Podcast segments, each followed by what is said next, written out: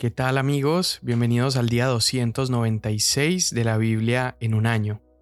El día de hoy vamos a estar leyendo Romanos capítulos 9 y 10 y el Salmo 135, pero antes de entrar a la lectura de hoy, quiero solamente animarte a algo. No existe nada que complemente mejor nuestra lectura de la palabra que la vida en comunidad con otros creyentes. Y si tú no asistes a una iglesia, a una comunidad de fe, a un lugar donde estás escuchando también la palabra de Dios de manera semanal, yo te animo y te invito con todo mi corazón a que puedas hacerlo. Y si tú no conoces quizá un lugar donde puedas reunirte o si necesitas ayuda en encontrar una buena iglesia, una buena comunidad, escríbeme sin problema y con todo el gusto. Te ayuda a buscar una iglesia cerca de donde tú estés puedes encontrar en el link de la descripción de este episodio y de cualquier otro episodio de la Biblia en un año, puedes encontrar mi contacto puedes escribirme a samuel Ahora sí, Romanos capítulo 9.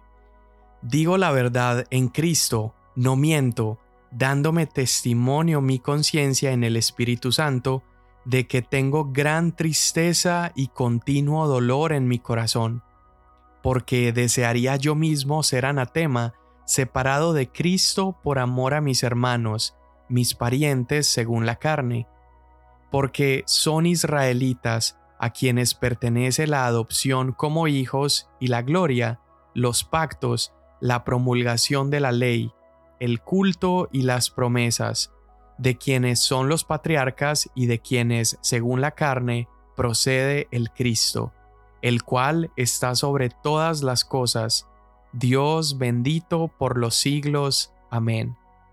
Pero no es que la palabra de Dios haya fallado, porque no todos los descendientes de Israel son Israel, ni son todos hijos por ser descendientes de Abraham, sino que por Isaac será llamada tu descendencia.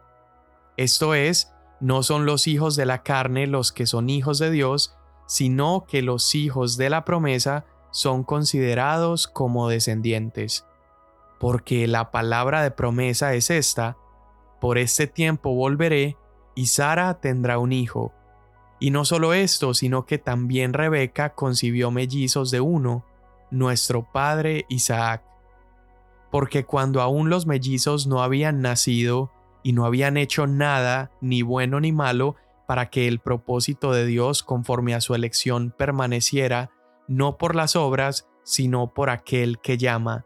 Se le dijo a Rebeca, el mayor servirá al menor, tal como está escrito, a Jacob amé, pero a Esaú aborrecí. ¿Qué diremos entonces? ¿Que hay injusticia en Dios? De ningún modo, porque Él dice a Moisés, tendré misericordia del que yo tenga misericordia, y tendré compasión del que yo tenga compasión. Así que no depende del que quiere ni del que corre, sino de Dios que tiene misericordia.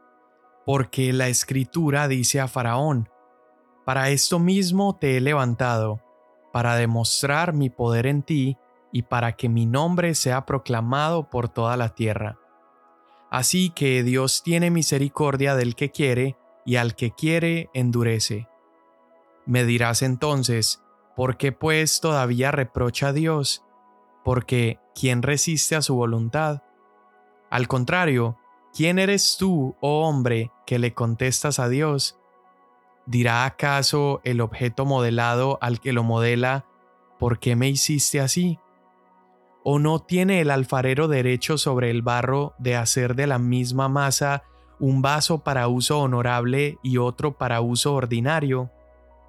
¿Y qué si Dios, aunque dispuesto a demostrar su ira y hacer notorio su poder, soportó con mucha paciencia a los vasos de ira preparados para destrucción?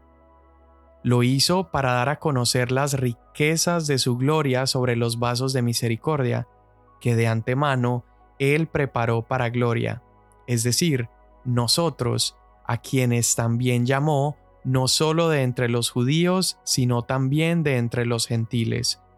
Como también dice en Oseas, a los que no eran mi pueblo llamaré, pueblo mío, y a la que no era amada, amada mía. Y sucederá que en el lugar donde se les dijo, ustedes no son mi pueblo, allí serán llamados hijos del Dios viviente. Isaías también exclama en cuanto a Israel, aunque el número de los hijos de Israel sea como la arena del mar, solo el remanente será salvo, porque el Señor ejecutará su palabra sobre la tierra cabalmente y con brevedad. Y como Isaías predijo, si el Señor de los ejércitos no nos hubiera dejado descendencia, hubiéramos llegado a ser como Sodoma y hechos semejantes a Gomorra. ¿Qué diremos entonces? Que los gentiles que no iban tras la justicia alcanzaron justicia, es decir, la justicia que es por fe. Pero Israel que iba tras una ley de justicia no alcanzó esa ley. ¿Por qué? Porque no iban tras ella por fe, sino como por obras. Tropezaron en la piedra de tropiezo, tal como está escrito. He aquí pongo en Sión una piedra de tropiezo y roca de escándalo, y el que crea en él no será avergonzado. Hermanos, el deseo de mi corazón y mi oración a Dios por ellos es para su salvación, porque yo testifico a su favor de que tienen celo de Dios, pero no conforme a un pleno conocimiento. Pues, desconociendo la justicia de Dios y procurando establecer la suya propia, no se sometieron a la justicia de Dios. Porque Cristo es el fin de la ley para justicia a todo aquel que cree. Pues Moisés escribe que el hombre que practica la justicia que es de la ley vivirá por ella, pero la justicia que es de la fe dice así, no digas en tu corazón, ¿quién subirá al cielo? Esto es, para hacer bajar a Cristo, o ¿quién descenderá al abismo? Esto es, para subir a Cristo de entre los muertos. Pero, ¿qué dice? Cerca de ti está la palabra, en tu boca y en tu corazón. Es decir, la palabra de fe que predicamos, que si confiesas con tu boca a Jesús por Señor y crees en tu corazón que Dios lo resucitó de entre los muertos, serás salvo. Porque con el corazón se cree para justicia y con la boca se confiesa para salvación. Pues la escritura dice, todo el que cree en él no será avergonzado.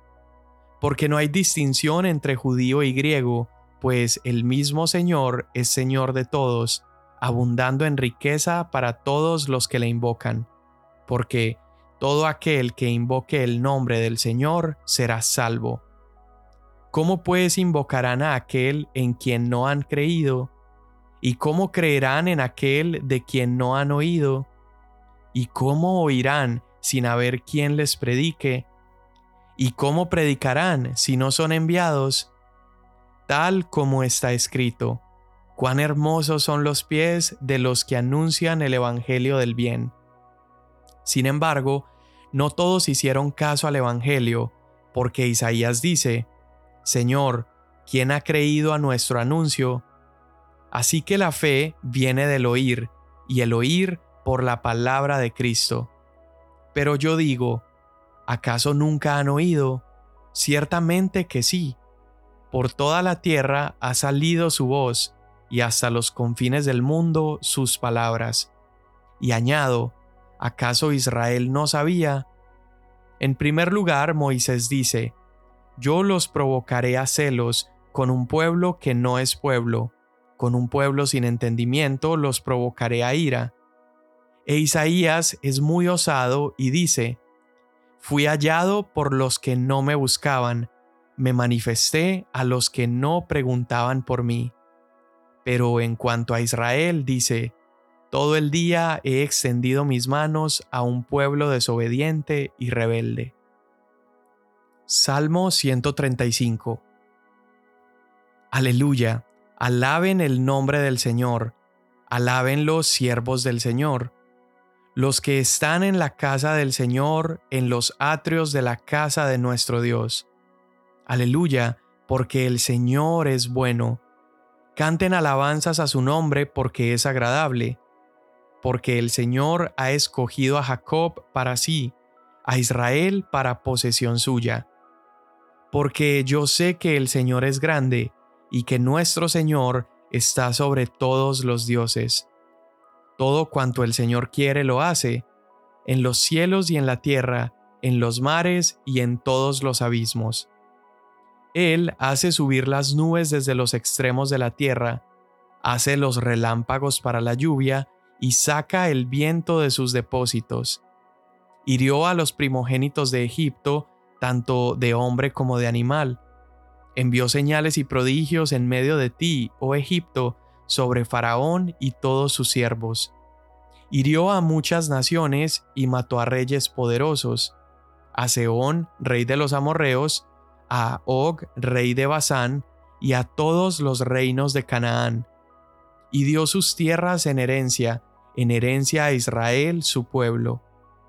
Tu nombre, Señor, es eterno, tu memoria, Señor, por todas las generaciones, porque el Señor juzgará a su pueblo y tendrá compasión de sus siervos.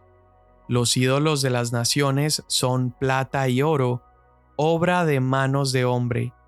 Tienen boca y no hablan, tienen ojos y no ven, tienen oídos y no oyen, tampoco hay aliento en su boca. Los que los hacen serán semejantes a ellos. Sí, todos los que en ellos confían. Oh casa de Israel, bendigan ustedes al Señor. Oh casa de Aarón, bendigan al Señor. Oh casa de Leví, bendigan al Señor. Los que temen al Señor, bendigan al Señor. Bendito desde Sión sea el Señor que mora en Jerusalén. Aleluya. Amén.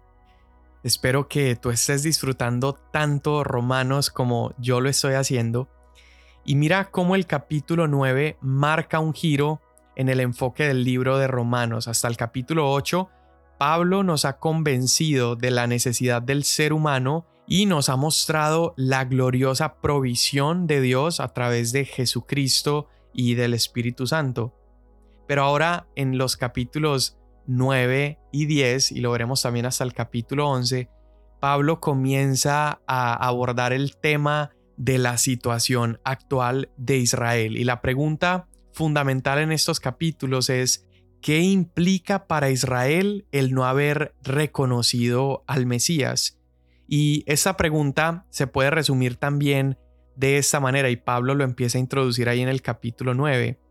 ¿Será que yo, como gentil, puedo confiar en el amor de Dios y aún en mi propia salvación, sabiendo que Israel, que una vez fue amado y fue salvado, ahora parece estar rechazado y maldecido? Esa es la cuestión que Pablo está abordando. ¿Será que también yo corro el riesgo de ser rechazado y hecho a un lado por parte de Dios?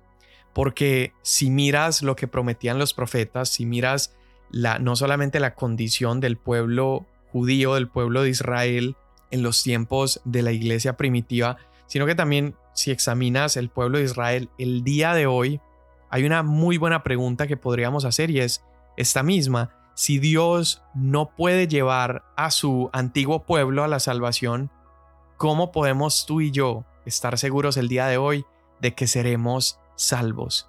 Vemos el pueblo de Israel que hasta hoy su gran mayoría no reconoce a Jesús como el Salvador. Los judíos incluso llegan a despreciar a el cristiano, el cristianismo y la fe en Jesús. Entonces, si entre comillas Dios no puede lidiar con la salvación de su propio pueblo, ¿cómo tú y yo podemos estar seguros de que somos salvos?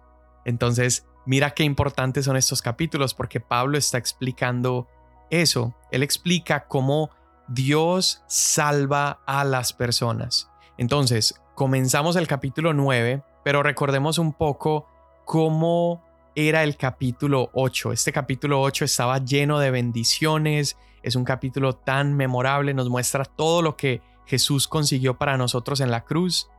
Pero cuando el capítulo 9 empieza, Pablo está triste, está en un tono completamente diferente al del capítulo 8 y Pablo expresa que está en una profunda tristeza y esa tristeza es debido a la preocupación por el pueblo de Israel que está alejada del amor de Dios. No porque el amor de Dios no se haya extendido hacia ellos, sino porque ellos han rechazado al Mesías, han rechazado a la expresión máxima del amor de Dios. Entonces mira hasta qué punto llega la tristeza de Pablo, porque incluso él dice que él mismo está dispuesto a ser separado de Jesús si es que eso de alguna manera pudiera lograr la salvación de Israel. Mira qué amor tan grande por su pueblo. Y, nos lleva incluso a recordar un poco a Moisés por allá en Éxodo 32, donde dice entonces Moisés se volvió al Señor y le dijo, Te ruego, pues este pueblo ha cometido un gran pecado porque se hicieron dioses de oro. Entonces te ruego que perdones su pecado y si no, quítame a mí del libro que has escrito. Mira cómo un verdadero conocimiento de Dios no nos lleva a vivir una fe individual, sino que nos lleva a anhelar que todos a nuestro alrededor conozcan también la esperanza que tenemos. Y esto se vuelve aún más pesado cuando recuerdas que los judíos fueron los opositores más tenaces de Pablo. Los judíos lo persiguieron, los judíos trataron de apedrearlos, inventaron falsedades acerca de él, fueron violentos en contra de él, pero a pesar de esto, Pablo sentía un profundo amor hacia su pueblo.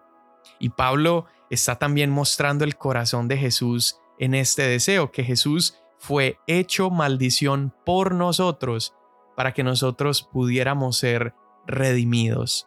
Entonces, Pablo comienza a explicar cómo la elección de Dios no está basada en lo que hizo el pueblo de Dios, y aquí usa el ejemplo de Jacob y Esaú, cuando Dios dice, el mayor servirá al menor.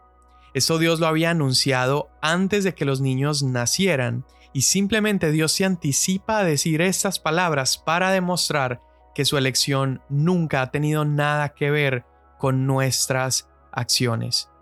Una vez alguien le dijo a Spurgeon, este gran predicador del siglo XIX, le dice, tengo un gran problema, me cuesta la idea de que Dios haya rechazado a Esaú. Y mira cómo le responde él, él dice, para mí eso no es ningún problema, mi problema es entender cómo Dios pudo amar a Jacob. Y aquí cuando nosotros leemos Romanos 9, nuestra carne puede ser tentada a pensar que Dios es injusto en extender su misericordia solamente en algunas personas. Y esto lo decimos porque evidentemente no toda la humanidad vive conforme a la gracia de Dios, no han tenido un encuentro con ese amor maravilloso de Jesús, pero la verdadera cuestión aquí es qué gran regalo es que Dios tenga con alguien misericordia, sabiendo que todos hemos pecado, todos nos hemos apartado, todos le hemos rechazado, despreciado y blasfemado.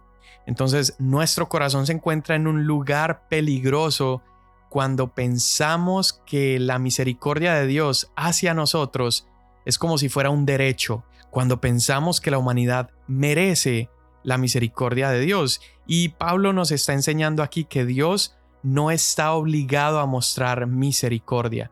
No sería misericordia si fuera una obligación. Entonces, este capítulo incluso más que mostrarnos a un Dios injusto, está exaltando la suprema gracia de Dios, porque es un Dios que es capaz de tener misericordia con un pueblo que ha sido tan perverso. Y luego se va a explicarnos la otra cara de la moneda y usa el ejemplo de Faraón, cómo el corazón de Faraón fue endurecido. Pero el punto aquí es muy sencillo, y es que Dios puede glorificarse a sí mismo mostrando misericordia o Dios puede glorificarse a través de corazones endurecidos. Es decir, nada se convertirá en un obstáculo para la gloria de Dios. Y aquí cuando dice que Dios endureció el corazón de Faraón, no debemos pensar, por ejemplo, que el corazón de Faraón era un corazón bondadoso y que Faraón sí quería hacer el bien al pueblo, pero Dios no lo permitió. No, Simplemente Dios permitió que el corazón de Faraón siguiera su inclinación natural. Y la inclinación natural del corazón de los seres humanos es no darle gloria a Dios y darle la contraria a Dios. Pero aquí Pablo está magnificando el hecho de que Dios siempre recibirá la gloria, aun cuando los corazones de los hombres sigan su inclinación natural y se queden endurecidos. Y todo el punto que Pablo está construyendo aquí en este capítulo llega como a este momento cúspide. Y es que si Dios quiere mostrar misericordia tanto a gentiles como a judíos, ¿quién puede oponerse a él? Toda esta idea de Dios escogiendo aún antes de haber nacido, Pablo la está elaborando para demostrarnos que incluso los gentiles, que no fuimos nunca parte de todas esas cosas maravillosas que le pertenecieron a Israel, aún nosotros tenemos parte en su increíble salvación. La mayoría de los judíos confiaban en sus propias obras religiosas para salvación, confiaban en que si Dios les había dado a ellos la ley, era porque de ellos ya era también la salvación. Entonces los judíos buscaban su propia justicia en lugar de recibir la justicia a través de la fe en Jesús. Y por eso empieza toda esta conversación entre judíos y gentiles. Los gentiles, en cambio, no alcanzaron un estado de justicia mediante observar la ley de manera estricta, como dice ahí la frase en el versículo 30 que dice no buscaron la justicia, sino que los gentiles obtuvimos la justicia gracias a la fe en Jesús. Entonces, una y otra vez, Pablo está argumentando que la justificación se debe solamente a esa elección misericordiosa de Dios y que es únicamente mediante la fe. ¿Te das cuenta entonces cómo este capítulo no es un capítulo de terror, de que Dios elige a unos y a los otros los odia? No, al contrario, es un capítulo que exalta y magnifica la gracia y la misericordia de Dios, que incluso es capaz de alcanzar a un pueblo como el pueblo gentil que nunca había sido parte de esas promesas iniciales, y a un pueblo que ni siquiera había conocido la ley, demostrando entonces que esta elección y esta justificación ya no son por la ley, sino a través de la fe en el Hijo. Más adelante Pablo empieza a mostrar cómo los judíos tienen un gran celo por Dios y Pablo reconoce esto en Israel. parece que aquí les da este punto a ellos a favor y dice que Israel ha mostrado fervor por Dios, pero también dice que este fervor no ha sido respaldado por un conocimiento adecuado. En otras palabras, ellos tenían gran fervor, pero no sabían algo que era sumamente importante para su salvación. Y fíjate cómo esta descripción encaja perfectamente con quién era Pablo antes de su conversión. Saulo, Saulo de Tarso era conocido por ser un perseguidor fervoroso de los cristianos, pero le faltaba un conocimiento preciso, el conocimiento de la verdad del Evangelio.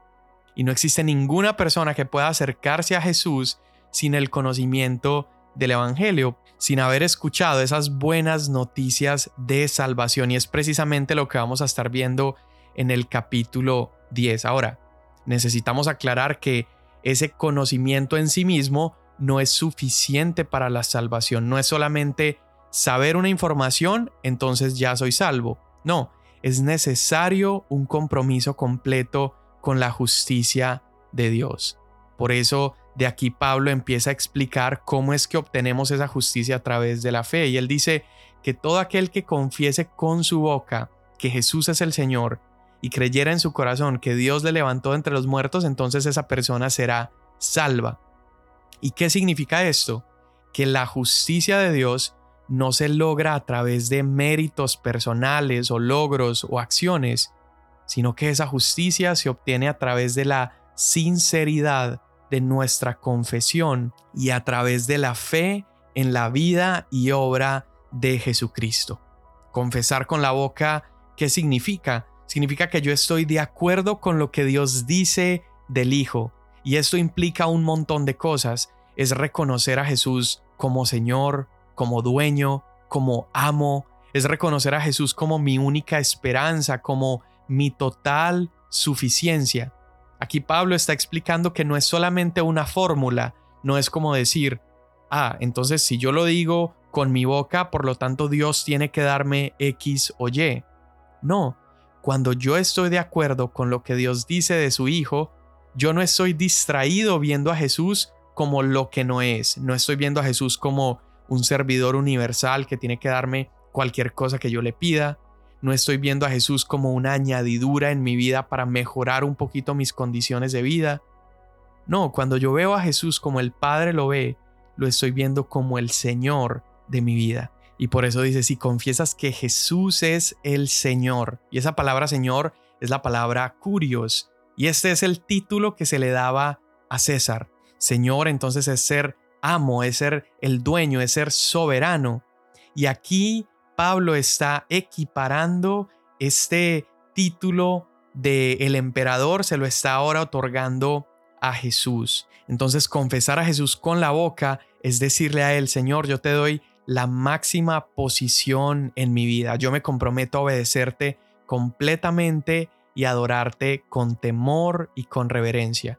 Y mira qué tan valioso es esto porque hay tantas personas que estamos viendo a Jesús solamente como nuestro Salvador, como aquel que me da beneficios, pero nos cuesta verlo como el Señor, como el máximo lugar, como la última palabra, como nuestra suficiencia. Y lo importante de esto o lo peligroso de esto es que solamente podemos saber que somos salvos si nuestro corazón está comprometido con decirle Señor. Él es nuestro Señor. Entonces terminamos estos dos capítulos, capítulo 9 y capítulo 10, con una idea bastante completa entre la soberanía de Dios y la responsabilidad del hombre. Mira por qué.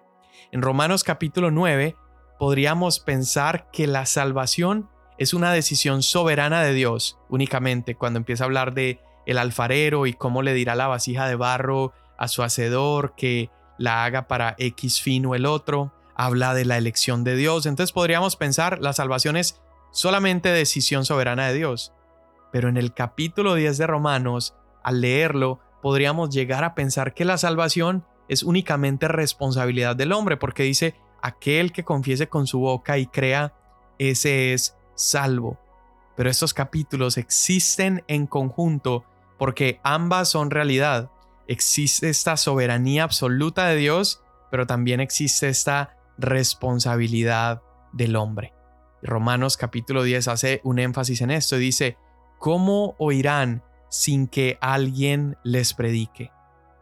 Dios entonces escogió hacer esa elección de salvación usando la predicación de nosotros. Mira ese balance entonces, el Dios soberano ha determinado que a través de la predicación de hombres responsables, las personas escuchen el mensaje, crean en el mensaje, invoquen el nombre del Señor y entonces sean salvas. Señor, estamos hoy tan agradecidos contigo, estamos agradecidos porque nos has dado una promesa preciosa y es que todo aquel que invoque tu nombre será salvo. Todo aquel que pueda confesarte como Señor de su vida será redimido, será alcanzado por una ola extravagante de gracia, de misericordia, de bondad, será considerado elegido por ti para recibir las mejores promesas de vida abundante y de vida eterna. Hoy te pedimos, Señor, ayúdanos a caminar en ese compromiso que hemos hecho de hacerte nuestro Salvador, pero también nuestro Señor. Y hoy te pedimos que pongas una carga en nosotros para anunciar las buenas nuevas de salvación, que nuestros pies sean considerados hermosos, que se pueda decir cuán hermosos son los pies de los que anuncian la paz, que eso pueda decirse de nosotros y que a través de nuestra predicación los corazones de muchas personas puedan rendirse a ti. Amén. Mañana nos vemos.